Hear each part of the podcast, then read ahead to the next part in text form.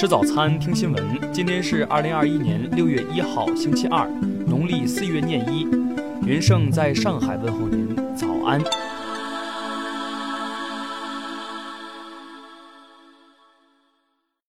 首先来关注头条消息。五月三十一号下午，国务院联防联控机制召开新闻发布会，介绍疫情防控和疫苗接种有关情况。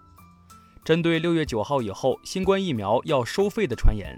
国家卫健委疾控局二级巡视员崔刚作出回应。据介绍，按照新冠病毒疫苗接种的技术方案，国家卫健委近期对整体接种工作进行了统筹安排。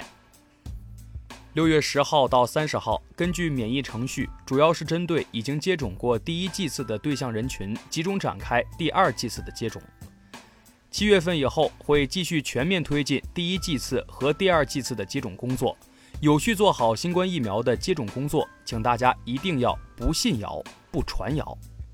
听新闻早餐知天下大事，下面来关注国内新闻。中国疾控中心昨日指出，近期一些地方出现本土的感染和传播病例。说明目前新冠疫情防控形势依然严峻，需要继续按照常态化防控的要求落实各项防控措施，时刻紧绷疫情防控这根弦，不能因为国内有一段时间没有发生本土病例就麻痹大意。国家卫生健康委昨天表示，针对有地方存在一刀切强制接种疫苗的现象，将继续加强对各地的指导，坚持精细化、项目化的管理。以及接种数量和质量并重，切实提高人民群众的获得感、幸福感、安全感。最高人民法院昨日表示，最高法院在复核死刑案件中，依照法律规定，坚持最高标准、最严要求，实事求是，该核准的就核准，不该核准的就不核准。在死刑复核程序中，加大人权保障，委托律师，让律师给他提供足够的辩护。为加强金融机构外汇流动性管理，中国人民银行决定，自六月十五号起上调金融机构外汇存款准备金率两个百分点，即外汇存款准备金率由现行的百分之五提高到百分之七。数据显示，五月份中国制造业采购经理指数为百分之五十一，微低于上月零点一个百分点，继续位于临界点以上，制造业保持平稳扩张。商务部等十二部门近日发文提出，鼓励设立为老年人服务的专柜和体验店，保留实体店铺面对面人工服务，支持现金和银行卡支付，提供简便易行、满足老年人基本需要的服务方式，提高便民服务的温度。民政部昨日表示，积极推动实现适时无人抚养儿童申请跨省通办。系统升级改造完成后，将实现事实无人抚养儿童监护人或受监护人委托的近亲属，可以通过全国一体化政务服务平台提出申请。近日，全国艺术特长生考评委员会、中国乡村振兴科技馆等十二家非法社会组织网站及其新媒体账号被依法关停，同时被清除有关关联网页。这是官方今年关停的第三批非法社会组织网站及其新媒体账号。下面来关注国际新闻。日前，美国国家安全局被曝通过与丹麦外国情报部门建立的合作伙伴关系，对欧洲政要进行监视，监视对象还包括德国总理默克尔。据外媒报道，美元指数从2021年峰值下降百分之四。使美元成为本季度以来表现最差的主要货币。相比之下，欧元对美元上涨了百分之四，巴西雷亚尔上涨了百分之六，人民币上涨了约百分之三。朝中社昨日发文谴责韩美全面终止导弹指南。文章称，终止导弹指南使得韩国可以突破射程最高八百公里限制，开发能够覆盖朝鲜全境及周边国家的导弹。这再次表明，谁才是加剧朝鲜半岛紧张局势的主谋。伊朗外交部五月三十一号表示，伊朗和六个世界大国在恢复二零一五年核协议的谈判中取得了重大进展，但仍有重要问题需要解决。俄罗斯外交部昨日表示，俄正在研究对美国实施经济制裁的可能性，以回应华盛顿的举措。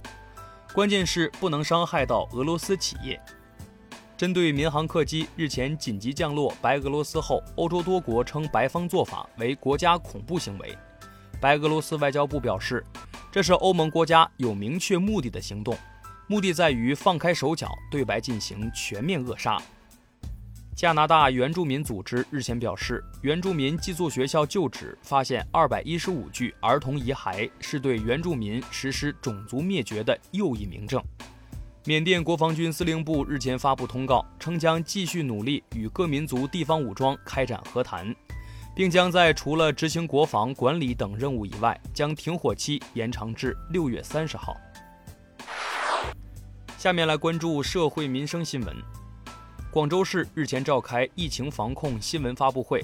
决定从即日起调整新冠疫苗接种工作的节奏。先有序安排重点行业、重点群体的团体预约和集体接种为主，暂缓个人预约，暂停新冠疫苗的社会接种。网民蜡笔小球侵害英雄烈士名誉荣誉一案昨日宣判，被告人裘子明犯罪事实清楚，证据确实充分，指控罪名成立。南京市建邺区人民法院最终判处其有期徒刑八个月。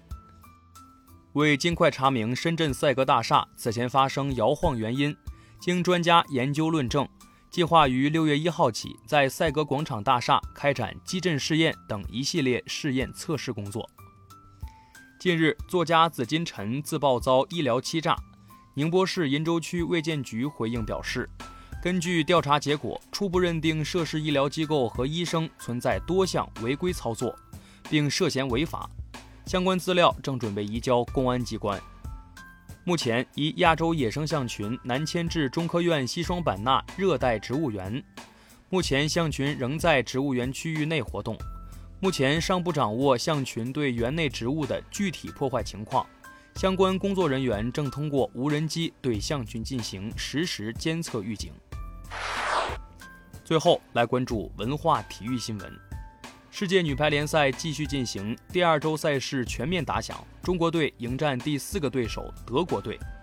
在先丢两局且第三局二十比二十四落后的情况下，中国队追回四个赛点，连扳三局，实现三比二的大逆转。欧超联赛近日以违反欧盟竞技法为由，将欧足联与国际足联上诉至欧洲法院，欧洲法院目前已受理该案件。文旅部等四部门近日联合推出“建党百年红色旅游百条精品线路”，旨在结合党史学习教育，充分展示中国共产党带领全国各族人民在中国革命、建设和改革历程中取得的重大成就。党史动漫《血与火：新中国是这样炼成的》六月一号上线，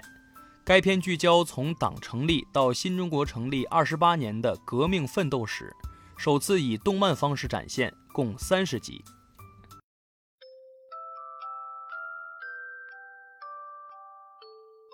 以上就是今天新闻早餐的全部内容，咱们明天不见不散。